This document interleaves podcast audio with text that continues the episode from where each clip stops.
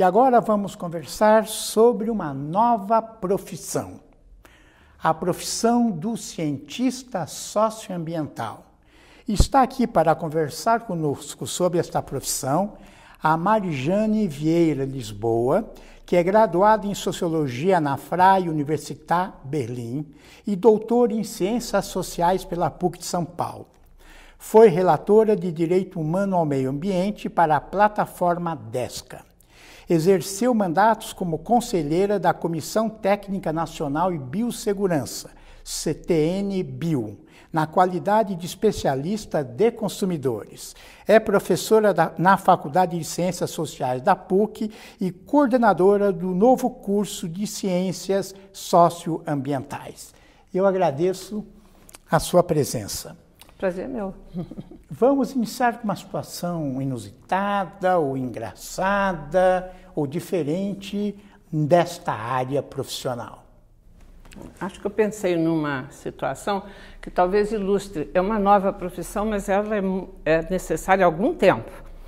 É, eu sou socióloga de formação e quando eu fui trabalhar no Greenpeace, que tinha sido formada aqui no Brasil, é, tinha um projeto de um prefeito aqui de São Paulo de construir vários incineradores para resíduos de uso doméstico em várias partes da cidade, coincidentemente partes da periferia, onde morava a população mais pobre, etc. E, então, várias entidades entraram nessa, nessa discussão e houve uma audiência pública, que é alguma coisa que é obrigatória no processo de licenciamento ambiental. E estavam os movimentos dessas, desses bairros contrários, mas estava a empresa de engenharia encarregada, era uma empresa italiana, se não me engano, é, encarregada de vender a tecnologia, estava o secretário de Estado, etc. E o engenheiro foi lá na frente, expôs aquela maravilha daquela máquina que funcionava maravilhosamente, que eliminava totalmente todos os resíduos, tinha um filtro, não deixava passar nada, era a solução ideal. E todo mundo que foi lá, se inscreveu, falou, e eu fui, me inscrevi e disse: olha, não é uma solução ideal, tem muitos problemas, a começar pelo fato que é um estímulo à continuação da produção de resíduos. Porque se eu vou destinar tudo a uma empresa que a prefeitura vai ter que pagar, durante 20 anos para queimar não sei quanto de lixo, eu não vou fazer nenhum esforço para reciclar, para reduzir, para etc. Mas, além disso, essa máquina, se ela queimar material orgânico junto com cloro, por exemplo, grande parte dos plásticos, vai formar dioxinas organocloradas, que são de todos os orgânicos clorados os mais prejudiciais, que há estudos mostrando que dão câncer. Blá, blá. Falei tudo, tinha que falar, sentei, ele estava do meu lado, o engenheiro. E aí ele falou assim, hum, Apesar da gente divergir, a senhora é a única pessoa aqui que entende do assunto de fato. Qual é a sua formação? Eu falei socióloga. E ele ficou super chocado. Agora eu preciso dizer que eu, a parte toda do lixo, da necessidade de reduzir o lixo, da lógica nossa do desperdício, é do porquê está sendo construído numa periferia, etc. Tudo isso eu sabia porque eu sou socióloga. Mas Sei. eu tive que estudar um pouquinho o problema do lixo em particular, da sociedade de consumo em particular e também dos incineradores. Eu olhei lá o que os engenheiros diziam, o que os químicos diziam. Então, quer dizer, o que eu sabia da área dele era fácil eu adquirir. Agora, o que ele não sabia da minha área era muita coisa. E esse curso é feito para isso, para dar essa noção geral de todas as questões sociais que estão por trás dos problemas ambientais, e todos os problemas sociais que precisam ser resolvidos para a gente resolver a questão ambiental. Então, eu ia começar por isso, vamos explorar, quer dizer, o que vai fazer, ou o que faz, já uhum. existe uhum. antes de um uhum. curso, né, este profissional de ciências socioambientais? Tudo, que tiver a ver com política ambiental, em primeiro lugar, né? Quer dizer, se a gente pensar as políticas ambientais em nível municipal, estadual, federal internacional. A gente tem um programa da ONU de meio ambiente com um monte de convenções para cuidar de todos os problemas, mudanças climáticas, poluições, etc. Em tudo isso precisará, e tem em geral, só que é um profissional que se formou na prática, porque ele não teve um curso para estudar. Então, vamos construir uma hidrelétrica na Amazônia. Precisa de um antropólogo para saber que povos indígenas estão ali, é, se é possível deslocá-los, não é possível deslocá-los.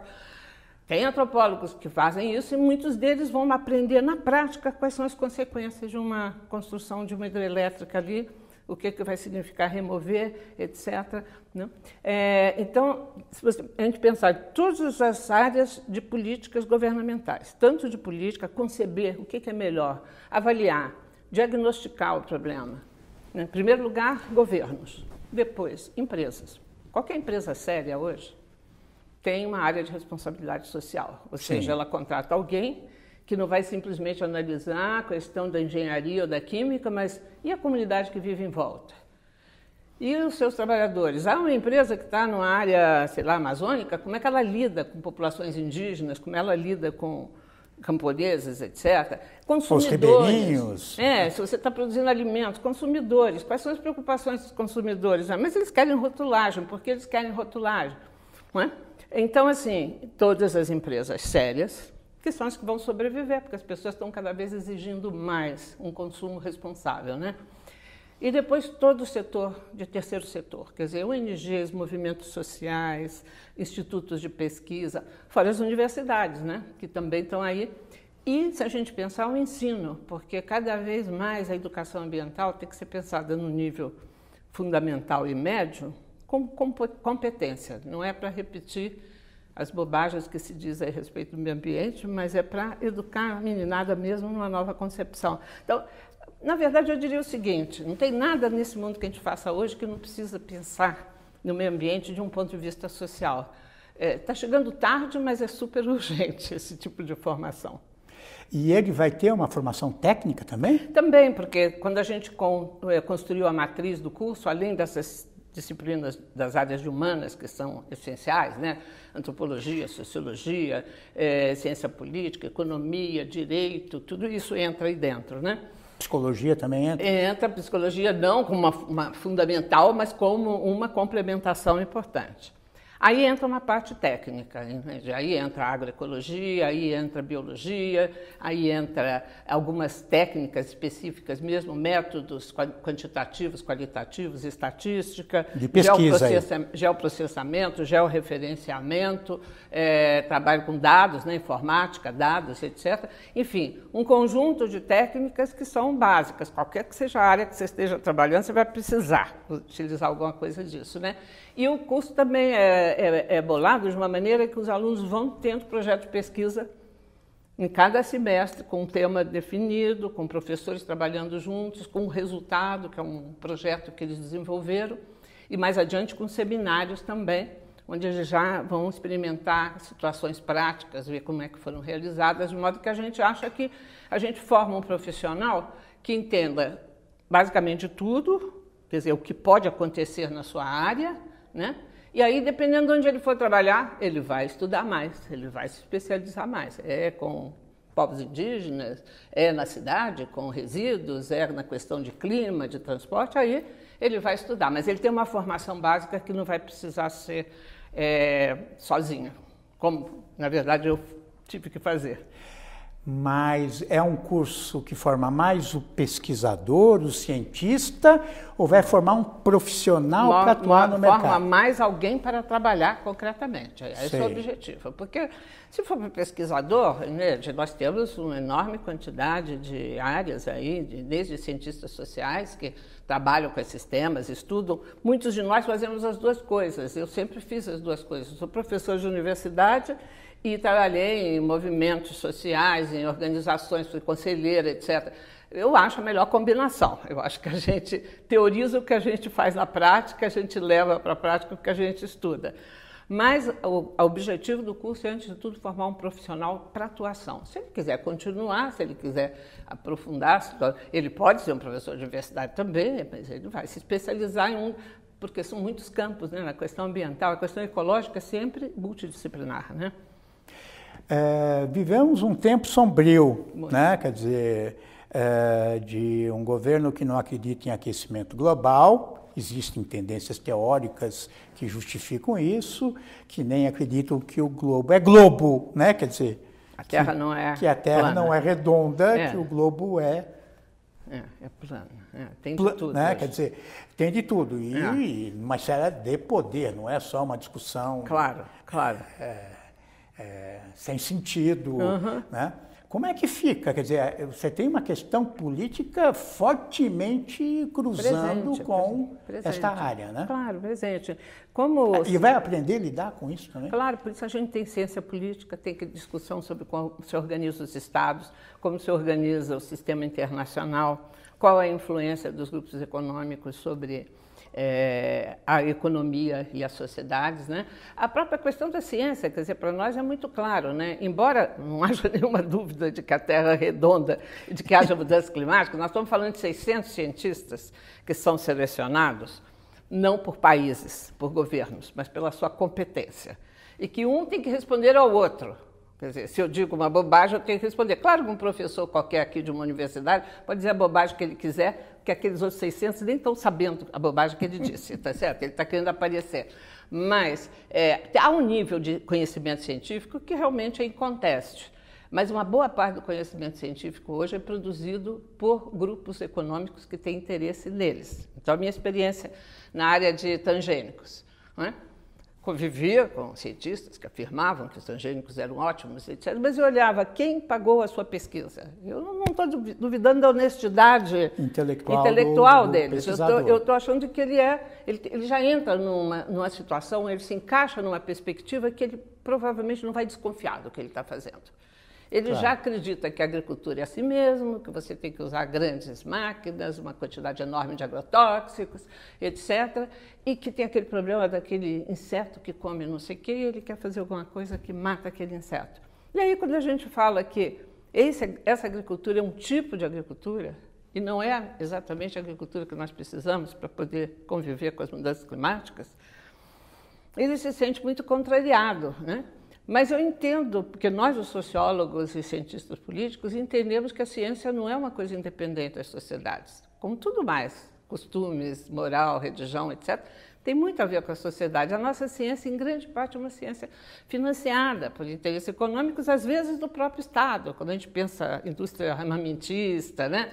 Espionagem, etc. Indústria farmacêutica. Indústria farmacêutica, a discussão sobre patentes, quer dizer, por que temos que ter patentes? É a melhor maneira de estimular a pesquisa? Na nossa opinião, pelo menos na minha opinião, não obrigatoriamente é. Há outras formas de remunerar uma descoberta que seja benéfica para a humanidade, que não seja conceder por 20 anos o direito de uma empresa produzir alguma coisa que podia ser produzida a preços muito mais acessíveis para uma boa parte da população. Então, essas discussões nós fazemos todas. A, a ecologia. Que são discussões. A né? ecologia né? é uma ciência política. Ah, isso é importante. Ela é uma ciência política. O pessoal discutiu uma grande frase que é assim, é a mais humana de todas as ciências naturais. Por quê? Porque as ciências naturais estão embasadas na sociedade. As soluções são soluções que são pensadas para uma sociedade. Certas soluções são ótimas para certos grupos e são péssimas para outros. Então, também, sabe o quê? É uma ciência que tem que ser pensada democraticamente. Quem tem que decidir é são as sociedades. E para elas decidirem, elas precisam entender do que se trata. Elas não podem confiar cegamente. Ah, os cientistas, não existe essa categoria, os cientistas. Cientistas favoráveis, cientistas contrários. Há o que a gente chama de polêmicas científicas, quer dizer, assuntos que não estão claramente ainda esclarecidos. E, em geral, a dúvida é porque há interesses diferentes de cada lado dos cientistas que estão estudando aquele tema. Estão ouvindo preocupações diferentes, estão pensando de maneira diferente. Né? Então, assim, a, a divergência é, só pode ser resolvida consultando aqueles de direito. E aqueles de direito são as sociedades. Por isso a educação ambiental é importante. As pessoas precisam opinar, mas precisam opinar sabendo do que se trata. Se não tiveram a aula básica de geografia, vão até acreditar que a Terra é plana. Entende? Claro. E é, a questão da, é, da política, né? É, não, eu não ia falar isso. E você tem dentro disso a questão das empresas, os interesses específicos das empresas, claro, dizer, claro. que é uma contradição. Que é uma contradição. Né? Dizer, quanto menos ela gasta no que ela considera não é, não diretamente ligado à sua produção, sim, ela sim. considera como gasto, sim, não como investimento. Exato. É, é, uma característica de grande parte das teorias econômicas achar que a economia é alguma coisa independente do meio ambiente, ou que você pode resolver economicamente problemas ambientais. Ah, eu ponho um imposto aqui, eu tiro isso, eu crio um, uma ação, um mercado financeiro para resolver esse problema, etc. Não, a concepção correta é o seguinte: a economia está repousando numa ecologia. A ecologia está na base, em cima vem a sociedade. Cada sociedade vai ter um tipo de economia, de cultura, eh, de ciência diferente, etc. Então, uma coisa que precisa se reconhecer é o seguinte: esta terra onde nós estamos, redonda, né, que é parte do sistema solar, né, ela tem limites reais. Uma vez se formaram os combustíveis fósseis, que a gente usa como combustíveis fósseis, uma vez se formaram, não vão se formar nunca mais na história do, do, do planeta. Uma vez formaram os metais minerais que existem, esses não vão se formar nunca mais. Tem uma parte que é renovável, as plantas, os animais, etc. Mas se abusados, se usados, se destruídos, se consumidos excessivamente, também eles acabam. Portanto, a gente tem, por exemplo, as extinções de animais. Desapareceu uma espécie, forever, como a gente diz, para sempre. Ninguém vai fazer de novo aquele, aquela planta, aquele animal que surgiu. Né? É uma floresta amazônica, porque não pode queimar a floresta amazônica, porque ela precisou de muito tempo para ser formada. Não adianta queimar e depois plantar eucalipto. Não é a mesma coisa. Cada árvore daquelas pode levar 100 anos para crescer e claro. cresce num ambiente especial. Então, assim, Economia e ecologia é uma contradição? Ah, não quer dizer que a gente tenha que acabar com a economia. A economia tem que se adaptar à ecologia. Não é tudo que pode ser produzido, não pode ser produzido de qualquer jeito, não pode ser produzido jogando o custo dessa produção para a sociedade e para as futuras gerações. Ah, não me importa o que vai acontecer mais adiante. Sim, então a gente tem que adaptar a economia à ecologia. E isso é perfeitamente possível, desde que os economistas e os grupos de interesse econômicos né, é, aceitem esse fato. Provavelmente eles não vão aceitar com boa vontade. Daí a necessidade da educação ambiental, da democracia, do debate, da, da política e, e da, da sociedade exigir políticas desse tipo. E nós estamos achando que temos que preparar a gente para saber isso, porque é isso que está acontecendo. Cada questão ambiental, pegamos a mudança climática. O que, que acontece? Porque demoramos tanto para reconhecer a gravidade do problema porque tinha grupos interessados na exploração de petróleo, porque tinha grupos interessados no carvão, porque tinha competição entre países. Aí ah, eu vou ter que reduzir o meu, aí eu vou perder a, a, a concorrência internacional com outro. Então, só se você fizer, você não vai fazer, então eu também não vou fazer. Bom, enquanto isso, a Terra esquentando, né? Ah, não vamos poder produzir tanto. Olha a mensagem do Papa Francisco na encíclica dele, né? Nosso, nossa terra, nossa casa comum. Não podemos continuar produzindo tanto e consumindo tanto. Metade Ele está coisas... fazendo um recado claramente para americanos e alguma parte dos europeus. E sabe o quê? Para nós também. Pra Olha nós como também. é que vive grande parte da nossa classe dominante média. Gastando um monte de coisas, consumindo um monte de coisas desnecessárias, consumindo, jogando fora, consumindo, jogando. Não é só norte e sul. A gente precisa entender que essa maneira de, de, de conceber a, a riqueza, com muitos bens, muitos serviços e muito desperdício está errada. A Terra só sobreviverá, nós na Terra. Ela vai sobreviver de qualquer jeito, conosco não, enquanto o Sol não, né, não morrer, é, não esfriar. Mas nós só vamos garantir as futuras gerações se nós reduzirmos muito o nosso nível de consumo material. E eu não vejo nisso nenhum problema. O Papa não via, e acho que todos os filósofos também não veem. É, aquilo que nos dá mais felicidade não é material. Mas o, nós, o, o, desenvolvimento ainda depende do petróleo. Né? Apesar dele ser. Estão é, buscando fontes alternativas de energia, não. ele ainda é central. Não. Primeiro a gente precisa discutir o que é desenvolvimento. Sei. Tá. O que é desenvolvimento? É mais produção de, digamos, soja para exportar, minérios, estradas. Não, o que seria desenvolvimento, segundo um economista prêmio Nobel, que é o Amartya Sen? É aumentar as nossas possibilidades. Como se aumenta as possibilidades? Dando escolas boas para as pessoas, aí elas concebem o mundo de maneira diferente. Dando oportunidades de fazer arte, esporte. Isso precisa de muito dinheiro? Não, isso precisa de noção de prioridade. Se a gente olha as nossas. Nós temos hoje uma crítica muito grande ao, que, ao conceito de desenvolvimento, porque ele não definido exatamente o que seja, só falando de desenvolvimento sustentável, cabe aí dentro tudo. A destruição do meio ambiente. Quer dizer, é? em última instância, vamos discutir capitalismo. Em última instância, vamos dizer, não, não precisa ser só capitalismo. Nós pensarmos o socialismo real existente também. Não, eu não estou falando destruiu. como é, Sim, O que mas- nós podemos discutir é o que é importante. E se tiver que colocar, e eu acho que sim, limites ao capitalismo, colocaremos. Pode produzir qualquer coisa? Não. Pode produzir de qualquer jeito? Não.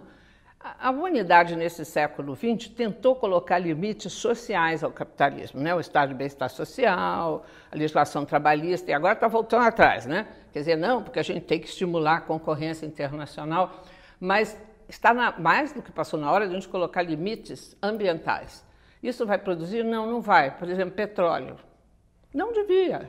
Nós estamos todos preocupados com pré-sal. Devíamos estar preocupados em renovar em fontes renováveis, devíamos estar preocupados em gastar dinheiro para aumentar as escolas, para aumentar a assistência de saúde. Contra a fome, Isso, porque fome. isso rendi- renderia, inclusive, mais mercado. São Então- pessoas melhor pagas e que são capazes. Então, a gente discute a noção da desmaterialização da economia, não produzindo coisinhas menores, mas dando ênfase, prioridade a produções né, e a serviços que melhoram a qualidade de vida de todos e podem ser melhor distribuídos de forma mais social. E tudo isso vai ser discutido no curso. Tudo isso vai ser quando o curso termina discutindo alternativas ao capitalismo.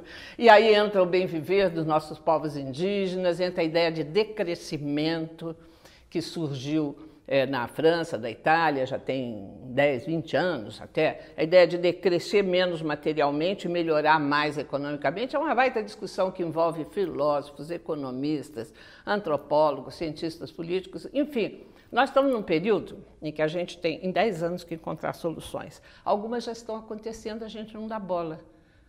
Coopera- Cooperativismo, economia solidária, eh, partilhamento de bens, agroecologia está por aí, está por aí, tem um curso dentro, tem uma disciplina específica sobre isso.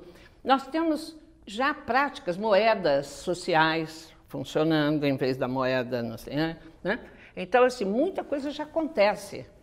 Nós precisamos de mais coordenação dessas políticas todas e mais, mais eh, prioriza- priorização no nível dos estados né, para essas políticas e limites, limites, porque a, a- a Terra tem limites. E você acha que esses eh, formandos, é um curso de quatro anos, né? Quatro anos. Eles vão trabalhar onde? Mais nas prefeituras, mais nas empresas? Vocês acham? Prefeituras, todos eles, difícil dizer porque todos necessitam, né? Quer dizer, pre- eu vejo assim os meus conhecidos que qualquer que seja a formação, sociólogos, engenheiros, etc. eh, alunos de relações internacionais, tive muitos alunos aqui formados. Eles estão em governos, estão em RGs, em, em ONGs, estão em empresas.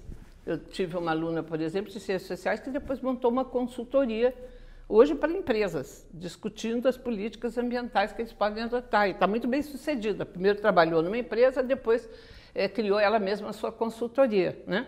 Tem alguns que estão, inclusive internacionalmente, trabalhando em órgãos da ONU, etc.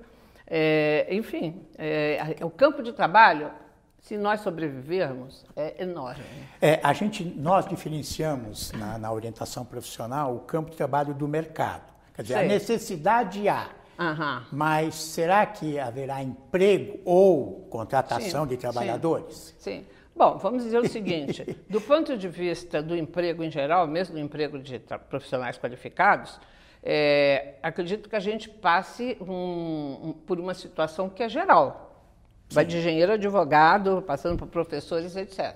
A gente tem uma sociedade que tende cada vez a mecanizar mais, automatizar mais e a requerer menos gente. Mas essa é uma das coisas que a gente discute. né? As soluções ambientais não podem estar separadas das soluções sociais. Quer dizer, uma sociedade que caminha para o desemprego é uma sociedade que vai dilapidar o meio ambiente e vai deixar uma enorme população miserável, excluída da vida social, e vai ter um Estado cada vez mais incapaz de dar assistência a esses setores que estão sendo marginalizados. Tem alguns estudos nessa área que dizem que perto de 1950, é, daqui a 50 anos, 40 anos agora, 50% da população mundial Isso. não terá trabalho. É, é. né? E não terá trabalho e viverá num mundo tipo Mad Max. Tá certo? Se É. não fizer nada, cheio de fumaça para tudo que é lá, todo mundo armado com o resto das armas que tem, atirando uns nos outros, etc. Então, O caos. né, é, eu só poderia responder essa sua pergunta dizendo o seguinte: só se nós não caminharmos nesse, nesse, nesse rumo do fim do trabalho, desta maneira, sem renda mínima, sem renda, há soluções para conviver com a, com a automação sem excluir, marginalizar as populações. Não é? É, se nós não caminharmos nessa direção, certamente essa área de cientistas socioambientais vai ter mais emprego que as outras, porque vai ter a ver com tudo que é a nossa sobrevivência, a nossa existência no planeta.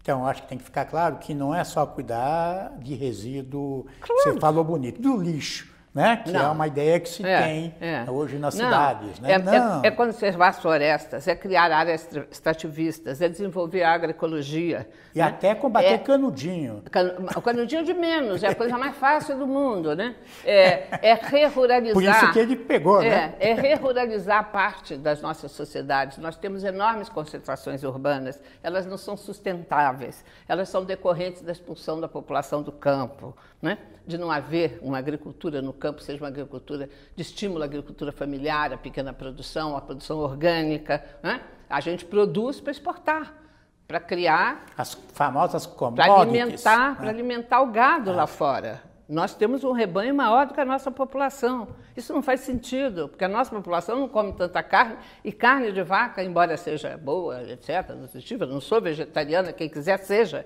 respeito, mas a carne de vaca, criada nessa quantidade, ela é insustentável. Não há terreno para isso, não há terra para isso. A emissão de metano por parte do gado ruminante é muito grande.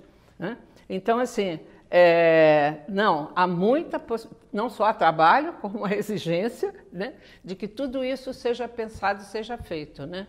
E acho, sabe o quê, ademais?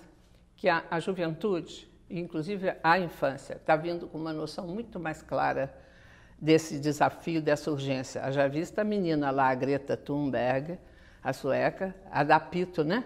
E um monte de gente de cabelo branco, né? Acho que a missão dessa nova turma é enorme e acho que tem muita gente com vontade de assumi-la. Muito bem, eu agradeço as suas contribuições e até o próximo desafio profissão.